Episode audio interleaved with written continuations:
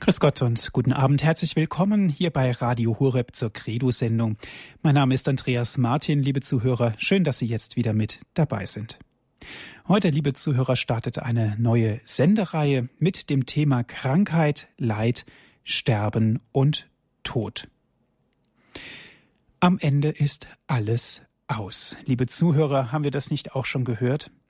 Am Ende ist alles aus, könnte man behaupten, wenn wir wahrscheinlich pessimistisch wären und weit ab vielleicht auch von unserem Glauben. Aus christlicher Sicht müssten wir das Ganze herumdrehen und sagen, am Ende fängt erst alles wieder von vorne an. Denn aus christlicher Sicht ist am Ende nicht alles aus, sondern wir haben eins, was ganz Besonderes, das, was wir gemeinsam haben mit allen Christen, nämlich die Zuversicht, die Hoffnung auf das ewige Leben. Nun ja, wir wissen ja, Krankheit, Leid, das ist was, was uns allen widerfahren kann. Sicherlich haben wir immer mal wieder auch ein kleines Zipperlein, wie man so schön sagen, oder ein kleines Wehwehchen. Und ganz genau wissen wir auch, wie schwer wir damit umgehen und wie schwer wir es auch haben können mit Krankheit, Leid. Danach kommt Sterben und Tod und schlichtweg natürlich dann auch die Auferstehung. Liebe Zuhörer, wir sprechen heute mit Herrn Professor Dr. Manfred Balkenohl. Er ist uns telefonisch zugeschaltet aus Osnabrück. Ich darf Sie ganz herzlich begrüßen, Herr Professor. Einen wunderschönen guten Abend, Herr Martin.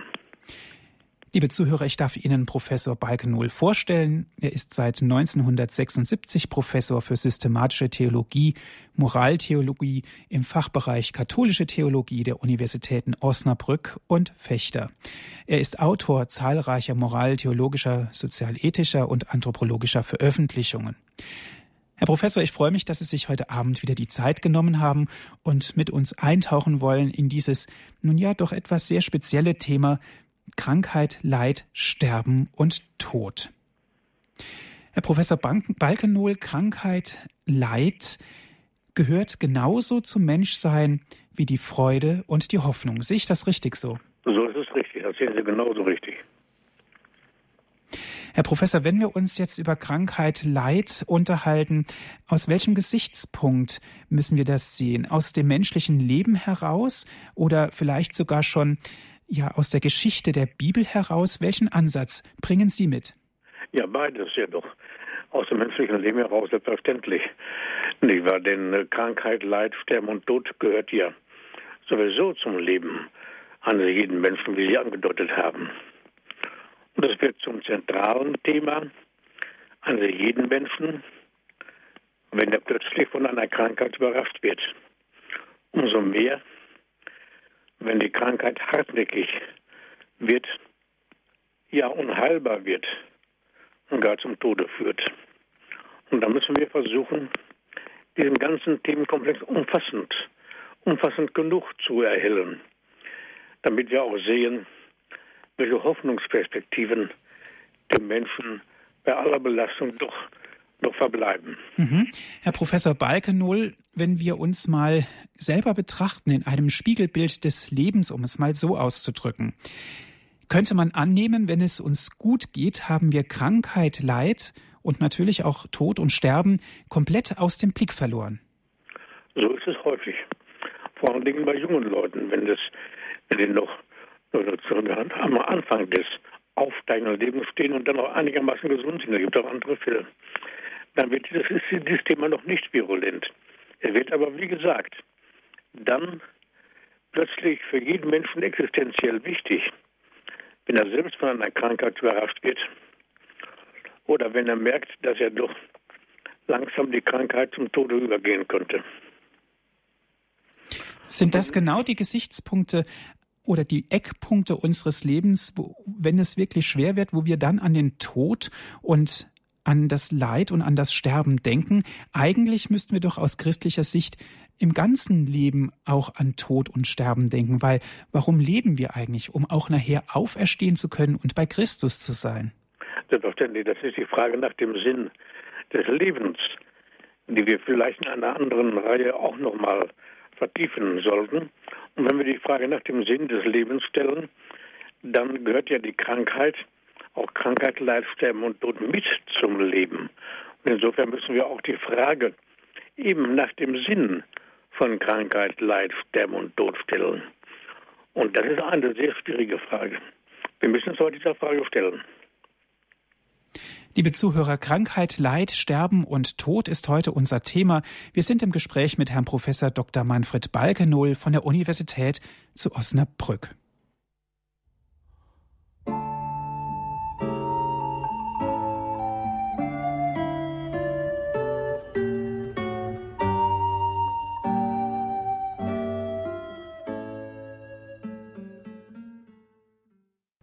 Herzlich willkommen in der Credo-Sendung hier bei Radio Horeb. Heute mit dem Thema Krankheit, Leid, Sterben und Tod. Wir sind im Gespräch mit Herrn Professor Dr. Manfred Balkenohl von der Universität zu Osnabrück. Herr Professor, wir haben gerade, ich darf es wiederholen, uns darüber ausgetauscht. Wenn wir an Krankheit, Leid, Sterben und Tod denken, müssen wir natürlich auch die Frage nach unserem Sinn des Lebens nicht außer Betracht lassen. Eben. Und die Frage nach dem Sinn von Krankheit, Leid, Sterben und Tod ist ja auch eine Frage, die zum, die, die, die, die, zum Thema, die zu der Frage nach dem Sinn des Lebens zugeordnet wird. Wie oft entsteht nämlich die Frage, wenn Krankheiten auftreten,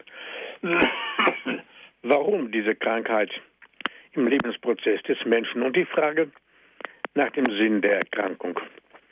Und diese Frage durchbricht nicht nur die heute übliche Sicht von Krankheit und Leid, sondern lässt schon erahnen, dass Körperreparatur nicht das einzige und eigentliche Ziel sein kann, wenn der Mensch krank geworden ist.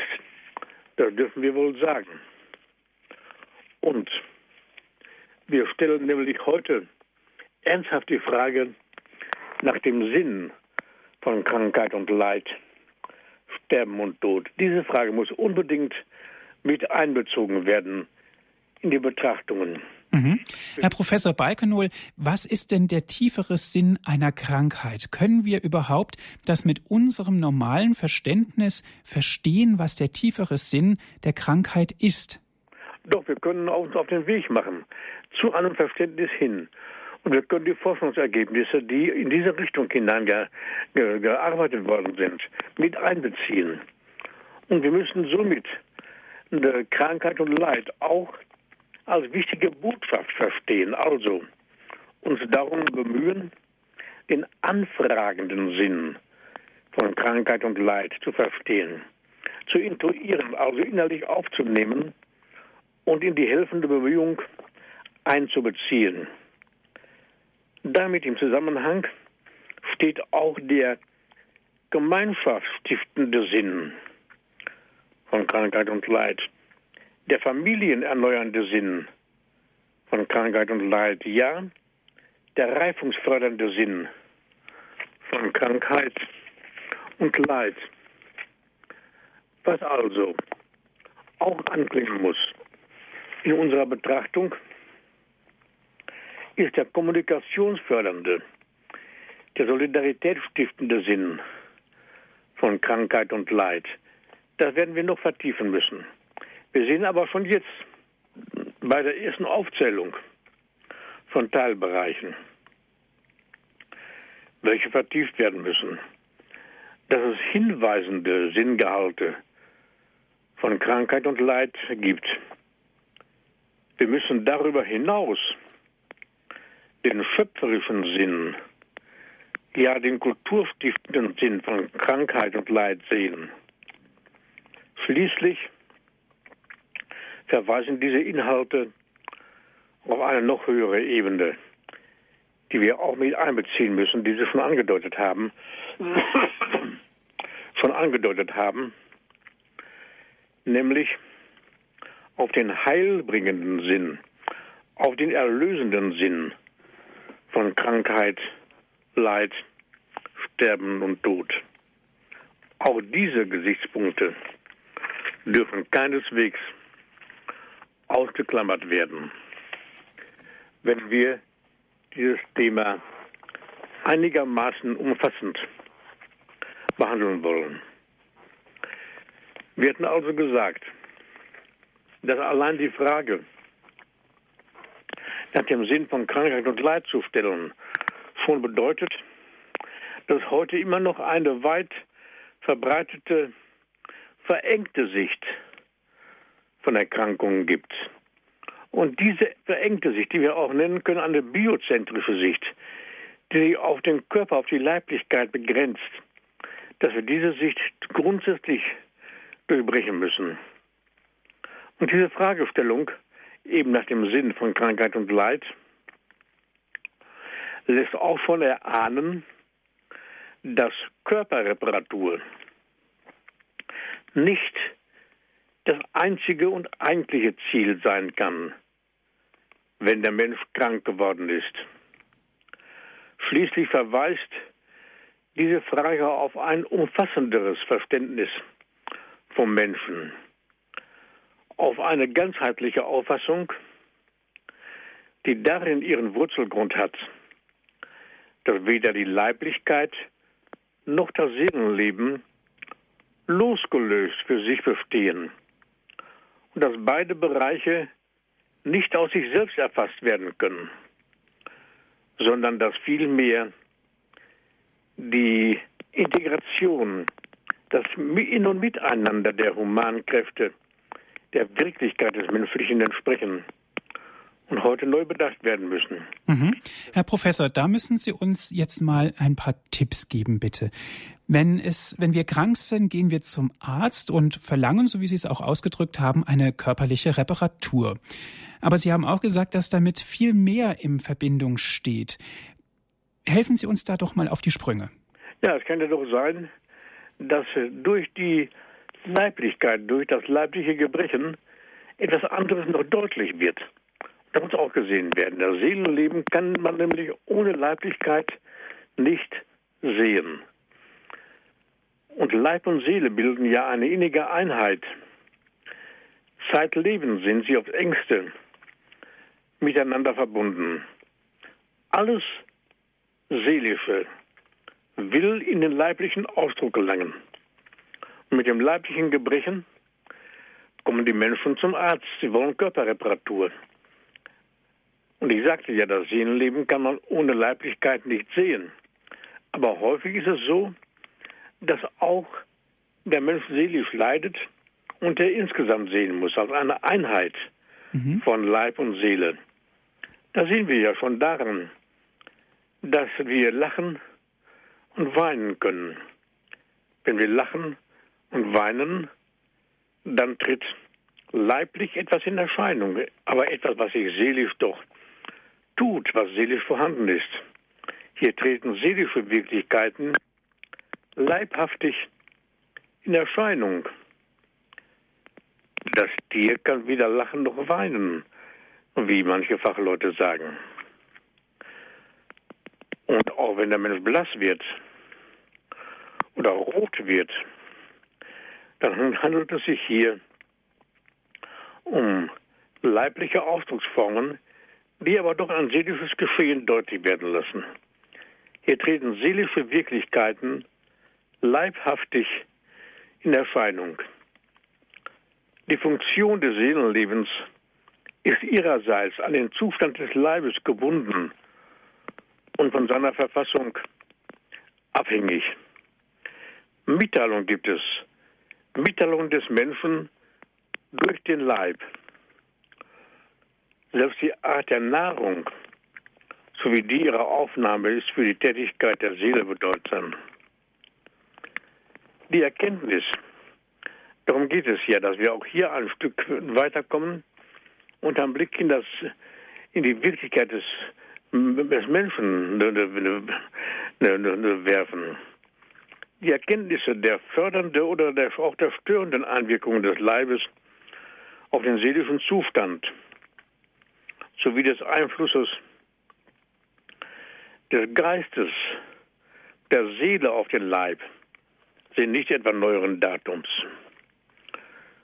Sowohl die medizinische Wissenschaft als auch die ärztliche Heilpraxis haben seit langer Zeit, seit Hippokrates, ist die Antike, über Galenus, Paracelsus, Hufeland und andere mehr die Forschungsergebnisse der heutigen psychosomatischen Medizin vorbereitet, indem man nach den tieferen Zusammenhängen der Krankheiten gefragt hat und hier auch versucht hat, Antworten zu finden. Forscher auf dem Gebiet zum Beispiel Ringelhoff, Alexander von Weizsäcker, Arthur Joris, um nur einige Namen zu nennen. Auch Wilhelm Heinen. In den letzten Jahren konnten nun die Forschungsergebnisse der psychosomatischen Medizin, wie man sie bezeichnet hat, noch vertieft und verfeinert werden. Und insgesamt eine neue Sensibilität für die seelischen Ursprünge von Erkrankungen heraufkommen lassen. Auch Vertreter aller jungen Generationen sehen heute schon deutlicher als bisher, dass viele körperliche Leiden, innerseelische Schwierigkeiten und zwischenmenschliche Konflikte zur Voraussetzung haben können. Wir haben aber auch auf der anderen Seite noch eine alte, von naturwissenschaftlichem Denken geprägte Ansicht, die man noch fortbesteht, nämlich, dass bei Krankheitsbefunden lediglich der Körper repariert werden müsse. Deutlich müssen wir sagen, wir haben eine hochentwickelte Apparatemedizin und ebenfalls eine hochentwickelte medikamentöse Medizin sind wertvolle Hilfen. Muss man ganz ohne weiteres und ganz deutlich sagen. Nur, diese Bereiche dürfen nicht allein gesehen werden. Es darf nicht die Auffassung sein, dass lediglich der Körper repariert werden müsse und dann sei der Mensch wieder in Ordnung. Dass bei solcher Sicht und Verfahrensweise Rückfälle und Symptomverlagerungen vorausprogrammiert werden, das wird dann kaum wahrgenommen. Und darum müssen wir auch diese Dinge mit in Betracht nehmen, um dem Menschen insgesamt zu helfen in seiner leibseelischen Situation.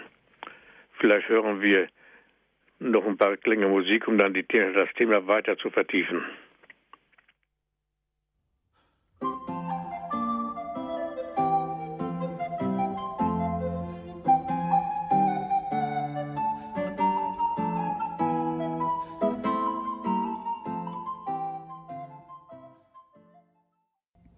Sie haben eingeschaltet in der Sendung Credo hier bei Radio Horeb, liebe Zuhörer.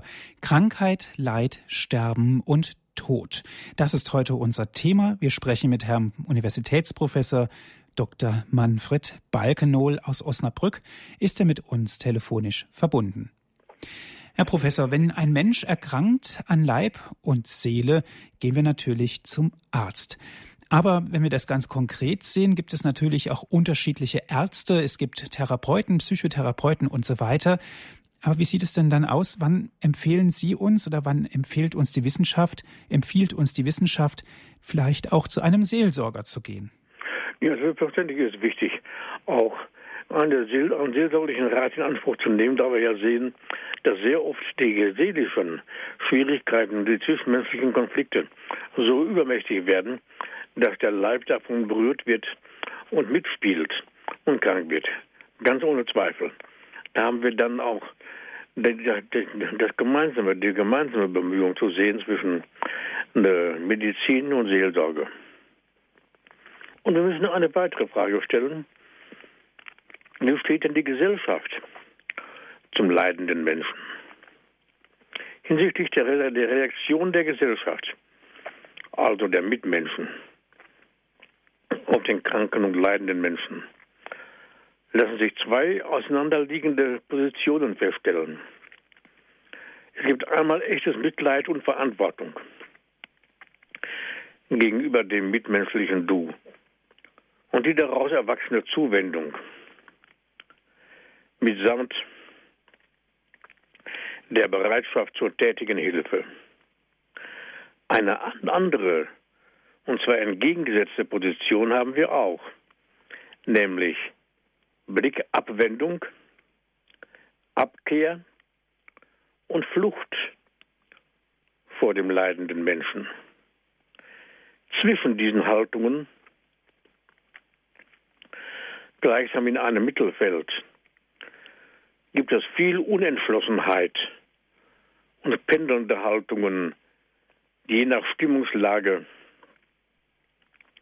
oder Art des Leidens viele Formen von Krankheit und Leid, auch jene im hohen Alter, möchte man häufig aus dem Sichtfeld verbannen und delegiert die Pflege und Sorge lieber an andere, als sich selbst der mitmenschlichen Verantwortung und der Pflicht zu stellen. Insgesamt aber ist die Grundhaltung insofern positiv, als man den legitimen und menschlichen Anspruch des Kranken und Leidenden auf Sorgung und Pflege anerkennt. Man erwartet von ihm keine Schaffenskraft, insbesondere dann nicht, wenn eindeutig leibliche Symptome der Krankheit vorhanden sind. Krankenversicherung und Krankenversorgung mitsamt den apparativen Ausstattungen sind seit dem Zweiten Weltkrieg bereits optimiert worden. Ob heute die personale ärztliche und auch seelsorgliche Begegnung ebenfalls zugenommen haben, das wird häufig bezweifelt. Im medizinischen Umfeld lässt man sich nicht selten durch Apparaturen ersetzen, um sich nicht selbst mit den Mitmenschen einlassen zu müssen.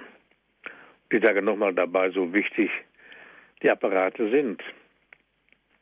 Es ist heute genug, es ist häufig genug die Frage berechtigt, ob Ärzte, Pflegepersonal und Seelsorge fähig und bereit sind, sich dem leidenden Menschen in echter menschlicher Begegnung so zu widmen, dass das Vertrauen wachsen kann, als eine unentbehrliche Voraussetzung für den Heilungsprozess. Und damit sage ich einen ganz wichtigen Punkt. Das Vertrauen als unentbehrliche Voraussetzung für den Heilungsprozess des Menschen, für den Heilungsprozess für Leib und Seele.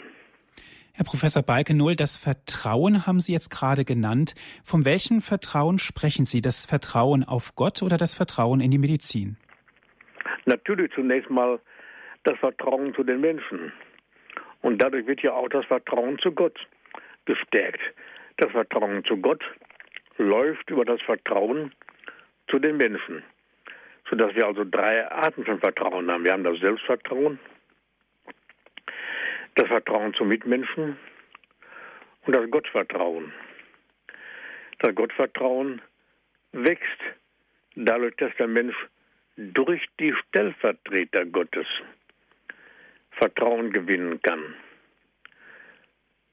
Und dadurch ist es wichtig, dass auch das Vertrauen zu Gott eben durch die Menschen wächst.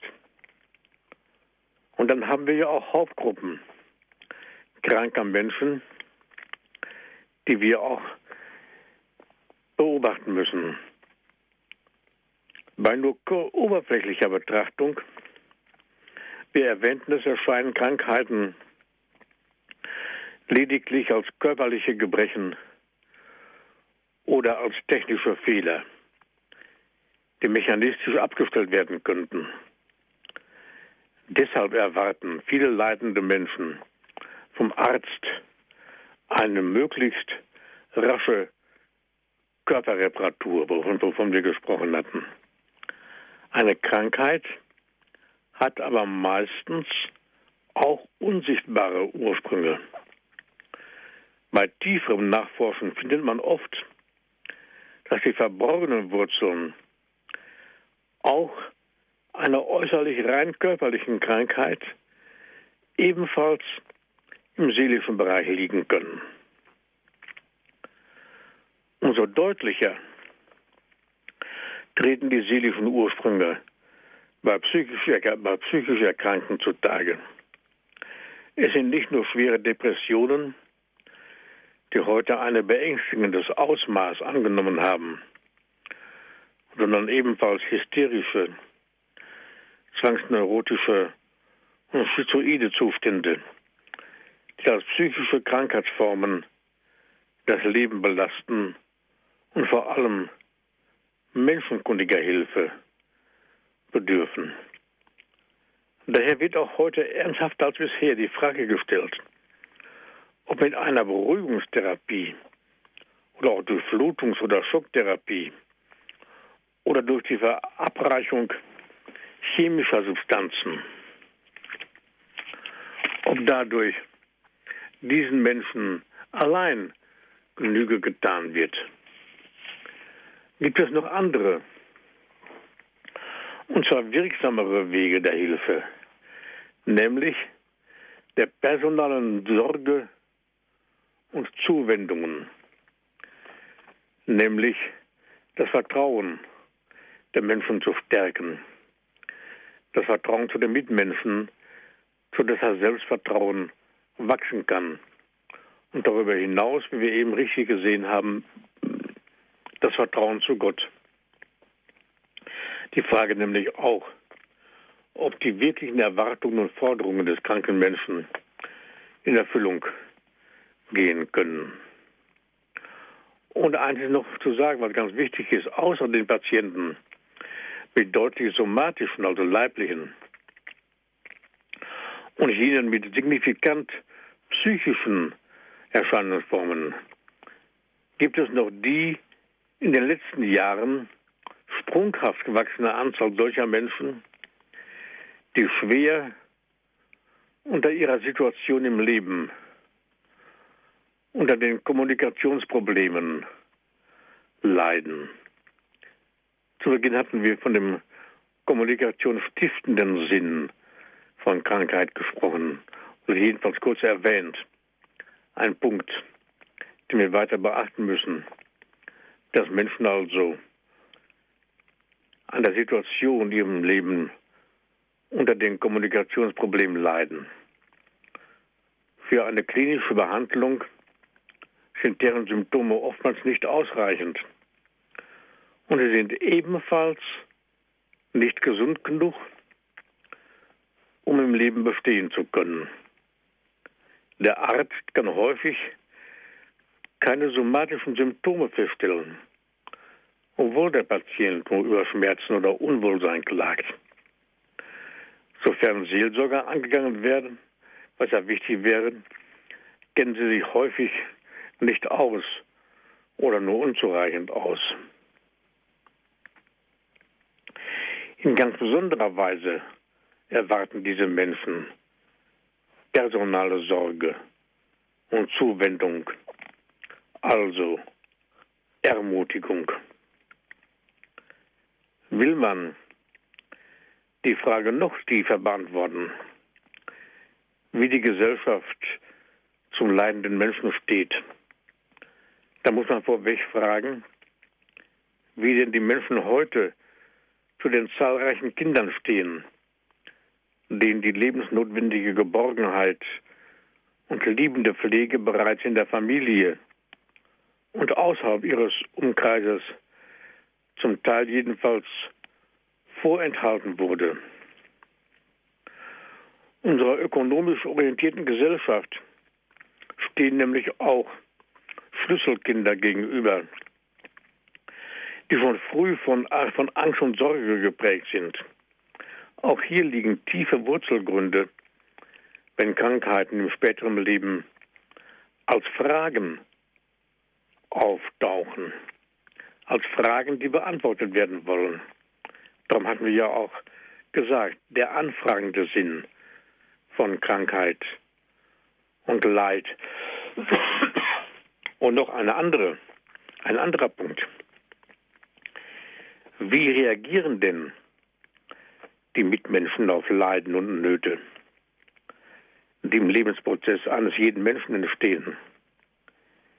Wie reagieren Mitmenschen auf die oft unverständlichen Anforderungen von Neurotikern, nicht nur auf die hypertrophierten Ansprüche der Hysteriker oder der hochgeschraubten Ansprüche der Hysteriker, sondern mehr noch auf die verborgenen Fragen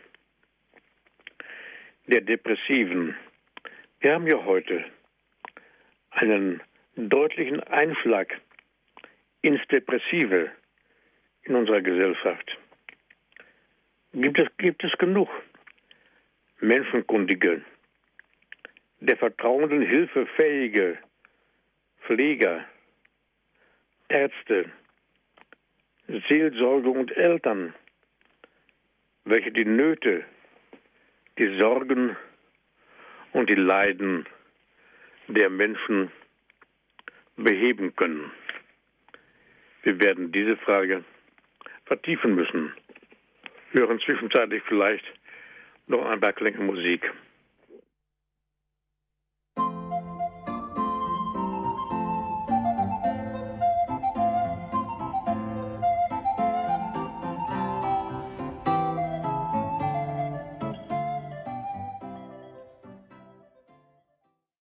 Sie haben eingeschaltet in der Credo-Sendung hier bei Radio Horeb, liebe Zuhörer, heute mit dem Thema Krankheit, Leid, Sterben und Tod mit Herrn Professor Dr. Manfred Balkenohl von der Universität Osnabrück sind wir im Gespräch.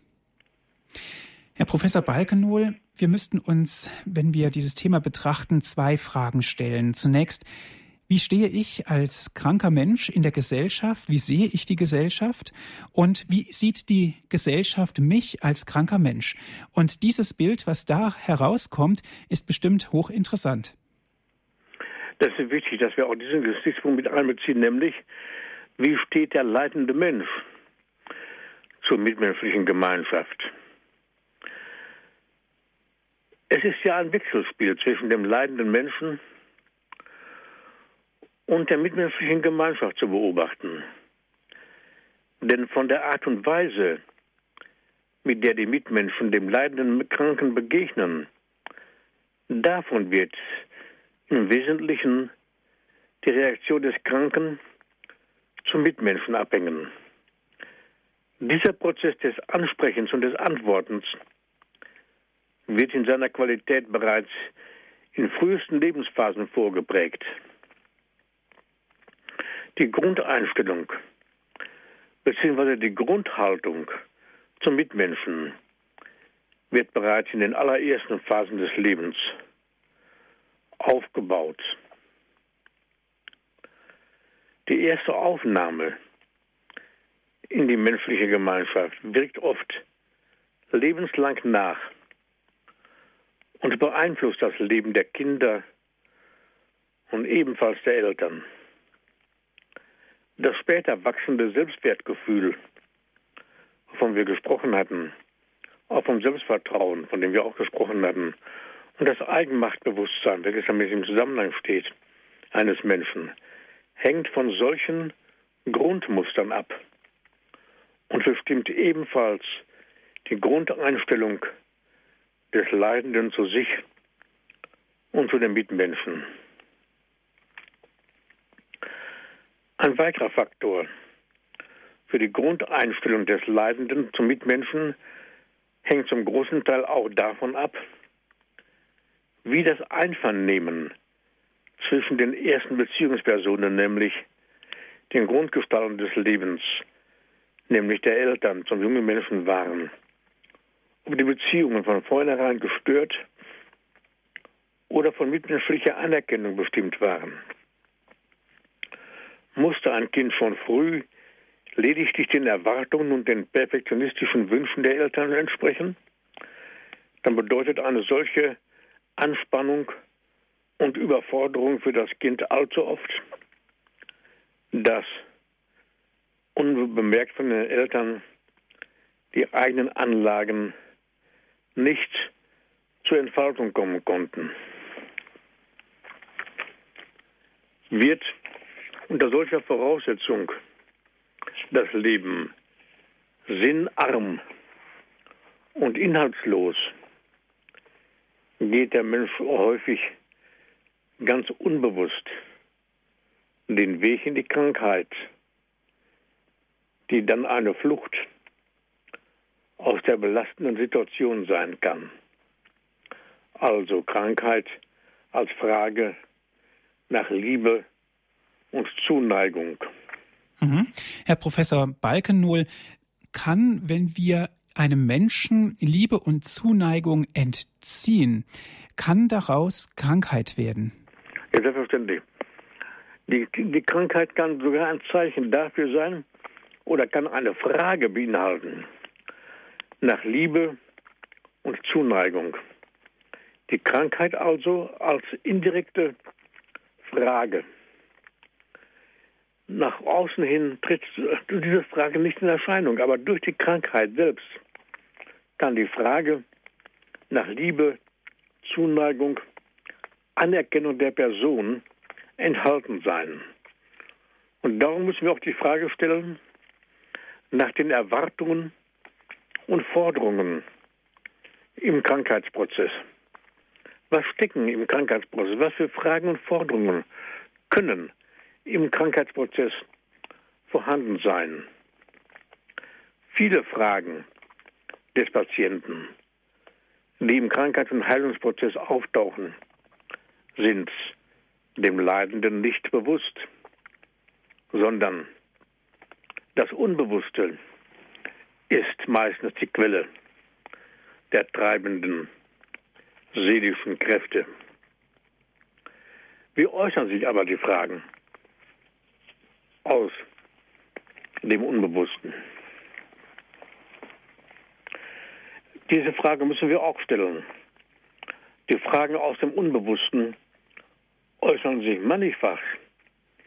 Sie äußern sich in erster Linie im Traum, auch in der Mimik, der Pantomimik, im Gestus und im Verhalten, weiterhin in der Stimme und in der Sprache, aber auch im Antlitz und in der Hand. Die Stimme ist wohl das sensibelste Ausdrucksmittel, über das der Mensch verfügt. Hier stehen wir erst am Anfang, an den, an, den Anfängen der Forschungen, einschließlich der Sprech- und Sprachanalyse. Des Weiteren äußert sich das Unbewusste in der Schrift und in deren Gestaltungsmöglichkeiten. Das Unbewusste, indirekte Fragen äußert sich heute ebenfalls in auffällig werden und im schwierig sein und so weiter.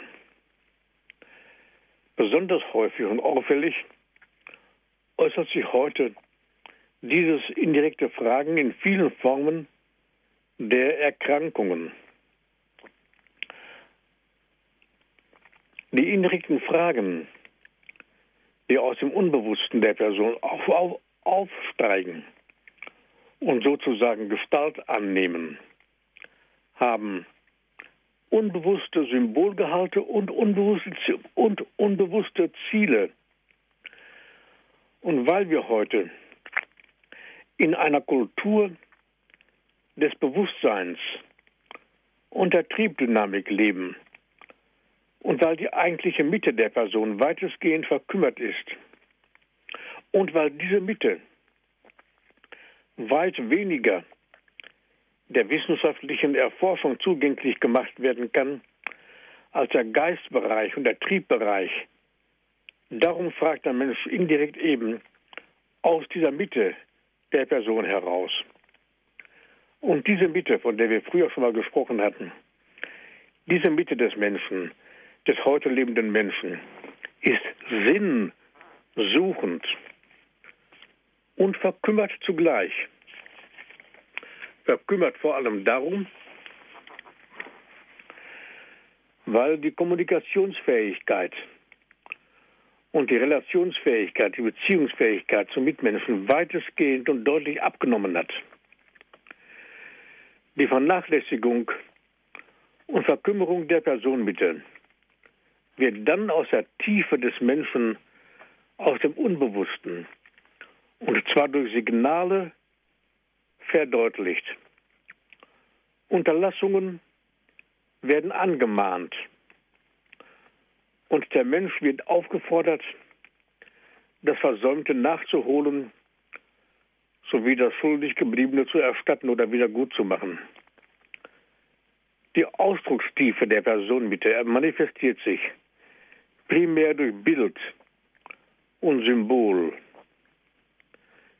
sekundär erst durch das Wort. In diesem Sinne sind die Ausdrucksformen, die genannten Ausdrucksformen des Menschen symbolhaltiges Agieren und Reagieren, einschließlich der Erkrankungen. Was ist Symbol? Symbol ist immer der Hinweis auf eine verborgene Realität, die zwar verborgen, aber doch existent ist. Symbol ist ein verhüllter Ausdruck einer Wirklichkeit, einer latenten, verborgenen Wirklichkeit. Im Symbol wird etwas offenbar und geoffenbart. Letztlich und zutiefst offenbart sich Gott durch das Symbol. Das Abbildsein und die Kindschaft sind sowohl Grunddaten in der Relation Gott-Mensch als auch in der Beziehung Eltern-Kind. Es handelt sich hier um Urbedingungen des menschlichen Lebens, die heute am stärksten aus dem Unbewussten heraus befragt und angefragt werden. In den indirekten Fragen wird für den Sehenden auch der Stand der Relationen im Reifungsprozess der Beteiligten signalisiert. Auch Krankheit als Symbol für eine verborgene Wirklichkeit. Die mitmenschlichen Beziehungen, die Relationen, die Begegnungen und Beziehungen sind lebensnotwendig für das Gelingen des menschlichen Werdeprozesses und Entfaltungsprozesses. Dankeschön bis hierhin, Herr Professor Balkenohl. Liebe Zuhörer, Krankheit, Leid, Sterben und Tod ist heute unser Thema in unserer Credo-Sendung. Wenn Sie Fragen haben oder mitsprechen wollen, jetzt haben Sie die Möglichkeit dazu, mit Herrn Professor Balkenohl ins Gespräch zu kommen. Wir freuen uns auf Ihren Anruf.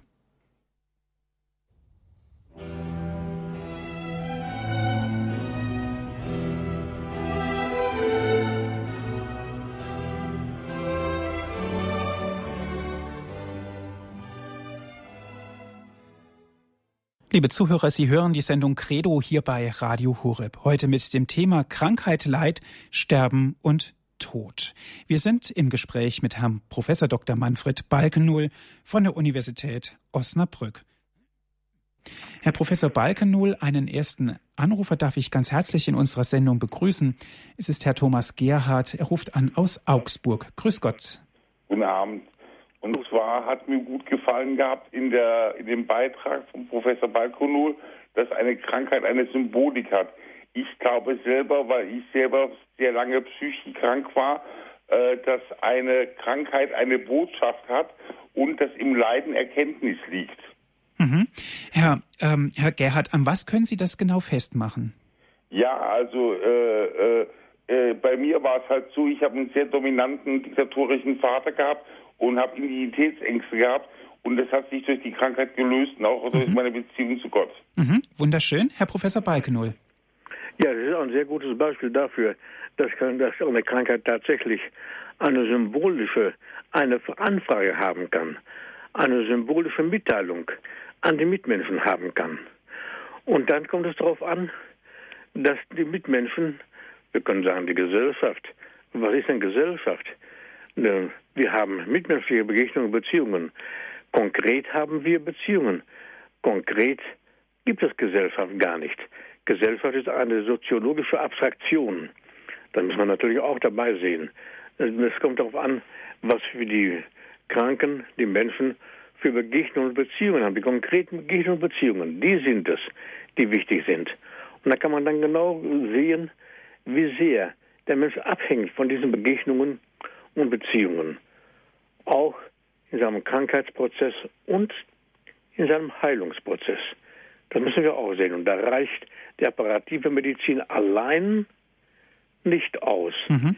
Die medikamentöse Medizin allein auch nicht. So wichtig sie sind. Aber sie sind nicht allein ausreichend. Das muss man heute sehen. Mhm. Gut, danke schön, Herr Gerhard, für Ihren Danke, Anruf. Wiederhören. Auf Wiederhören. Krankheit, Leid, Sterben und Tod, das ist heute unser Thema. Mit Herrn Professor Dr. Manfred Balkenohl sind wir telefonisch verbunden aus Osnabrück.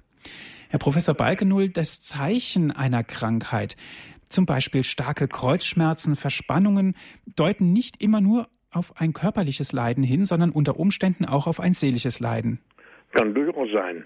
Man kann natürlich auch der Ferne keine Ferndiagnosen stellen, das ist ganz, ganz klar. Völlig klar. Aber insgesamt wird man sagen dürfen, dass Krankheit auch als Symbol für eine verborgene Wirklichkeit gesehen werden darf. Und in diesem Zusammenhang ist auch zu fragen, wenn wir schon auf die Ursprünge zu sprechen können, kommen, was Eltern ihren Kindern schulden.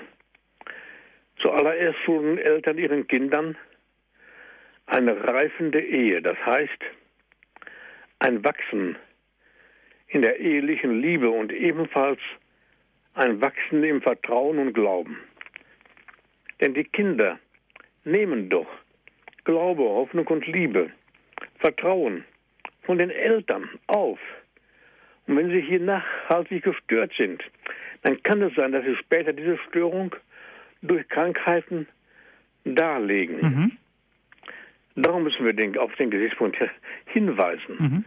Herr Professor Balkennuhl, einen nächsten Hörer aus Nordhessen habe ich in der Leitung. Guten Abend. Ja, grüß Gott. Mir ging es um Folgendes. Als lebenslänglich Behinderter habe ich mich ja auch gefragt, warum Behinderung? Und dann kommt immer wieder die Frage nach der Urschuld, nach dem Zerstören der Natur durch die Urschuld der Menschen.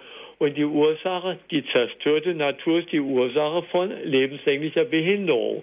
Jetzt ist das Problem, dass ich empfinde, dass es immer wieder Menschen gibt, die meinen, der ist ja schuld an seiner Krankheit. Aber stimmt das ja gar nicht. Also im Mutterleib konnte ich noch nicht sündigen. Das ging einfach noch nicht. Also müssen da wohl Ursachen vorliegen anderer Art. Und deswegen müsste man hier auch sagen, viele Menschen sind nicht schuld an ihrer Krankheit. Auch wenn Paulus gesagt hat, wegen eurer unwürdigen Kommunion habt ihr krank und das stimmt einfach nicht. Mhm. Die meisten Kranken sind unschuldig an ihrer Krankheit, weil zu der Zeit, als sie die bekamen, konnten sie noch nicht sündigen und konnten auch noch nicht unwürdig zur Kommunion gehen. Mhm. Dazu, das wäre meine Frage an Professor, wie kann man das lösen und wie kann man das vernünftig darstellen? Dankeschön für Ihren Anruf. Danke. Ja, danke schön. Man kann natürlich nicht sagen, die, die Schuld liegt hier irgendwo. Das wäre auch verkürzt diese Frage zu stellen. Man kann wohl die Frage stellen nach den Ursprüngen. Ist es so, dass der Mensch in seinem ursprünglichen Glauben, Hoffen und Lieben entfaltet worden ist? Die Frage nach der Entfaltung. Das ist eine andere Frage als die nach der Schuld. Die Frage nach der Schuld ist ja etwas, wenn einer, obwohl er weiß, was richtig ist, bewusst etwas dagegen tut. Das ist was anderes. Es ist nicht die Frage nach der Schuld, sondern die Frage nach Ursprüngen, wie zum Beispiel die Mitmenschen zu seiner Krankheit stehen. Stehen sie positiv zu ihm, dass sie äh, ihm Elemente des Vertrauens und des Zutrauens schenken. Liebe, Zuneigung, Anerkennung der Person, die dann einen Einfluss hat auf den Gesundheits- und Heilungsprozess. Das kann man sagen. Man kann nicht sagen, da ist jetzt die Schuld von, von, von anderen oder von, von, obwohl wir das, also das Thema Schuld nicht ausklammern dürfen aus dem Leben des Menschen. Darauf kommen wir noch. Aber wir sind zunächst mal da, wie denn der Mensch jene stabilisierenden Grundhaltungen gewinnen kann, die in der Mächtigen eine, einen Krankheitsprozess eher mhm. zu bewältigen, als wenn er jetzt nicht in Liebe, Zuneigung, Vertrauen und Glauben leben kann. Und aus dem Grund habe ich auch gesagt, dass das Wachsen im Vertrauen und Glauben und in der Liebe bei den Eltern so wichtig ist für die Kinder und das so wichtig ist, dass hier eine Grundlage geschaffen wird für ein angstfreies Leben, für ein gesundes Leben. Mhm. Herr Professor Balkenohl, Herr Moser ist unser nächster Anrufer. Grüß Gott, Herr Moser. Grüß Gott. Ja, ich wollte eigentlich gerade zum zu einem großen Problem unserer Gesellschaft äh, zu sprechen kommen. Äh, es ist uns entschwunden, dass äh, unzweifelhaft der Tod zum Leben gehört, äh, dass der Tod sehr oft ein Gnadengeschenk ist. Äh, das weiß nur diejenige, der vielleicht jahrzehntelang zusehen musste, wie der Tod nicht eintreten konnte. Mhm. Ja, das war Ihr Beitrag, Herr Moser. Dankeschön für Ihren Anruf, Herr Professor Balkenohl. Ja, natürlich, der Tod gehört zum Leben. Es ist für den Menschen wichtig, dass er eine Gewissheit bekommt in seinem Leben über Ursprung und Ziel des Menschen.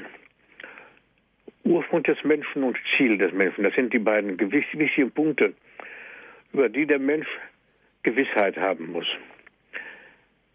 Der, der, das Leben des Menschen ist ein Weg, eine Wanderung, können wir im Bild sagen. Er kommt von Gott und geht zu Gott hin. Wenn er eine Ursprungsgewissheit und eine Zielgewissheit hat, dann werden ihm auch Krankheit, Leid, Sterben und Tod verständlicher und erträglicher weil er dann weiß, wohin das führt, weil er dann darüber nicht im Unklaren gelassen wird. Mhm. Insofern ist es wichtig, dass wir Ursprung und Ziel des Menschen versuchen neu zu erhellen. Dankeschön, Herr Professor Balkenohl. Die Sendezeit neigt sich nun dem Ende zu. Dankeschön, dass Sie sich die Zeit genommen haben, hier bei Radio Horeb auch über dieses schwierige Thema zu sprechen, nämlich Krankheit, Leid, Sterben und Tod. Dankeschön ja. auch an Sie, liebe Zuhörer, dass Sie mit dabei waren. Gerne gibt es diese Sendung natürlich auch zum Nachhören auf CD. Bestellen Sie sich einen CD-Mitschnitt unter folgender Telefonnummer 08323 9675 120. Wenn Sie von außerhalb Deutschlands anrufen 0049 vorab wählen, dann geht es weiter mit der 8323 9675 120. Alles Gute nach Osnabrück, Herr Professor Balkenohl. Auf Wiederhören. Alles Gute. Auch zu Ihnen. Ich bedanke, bedanke mich meinerseits. Es verabschiedet sich Ihr Andreas Martin.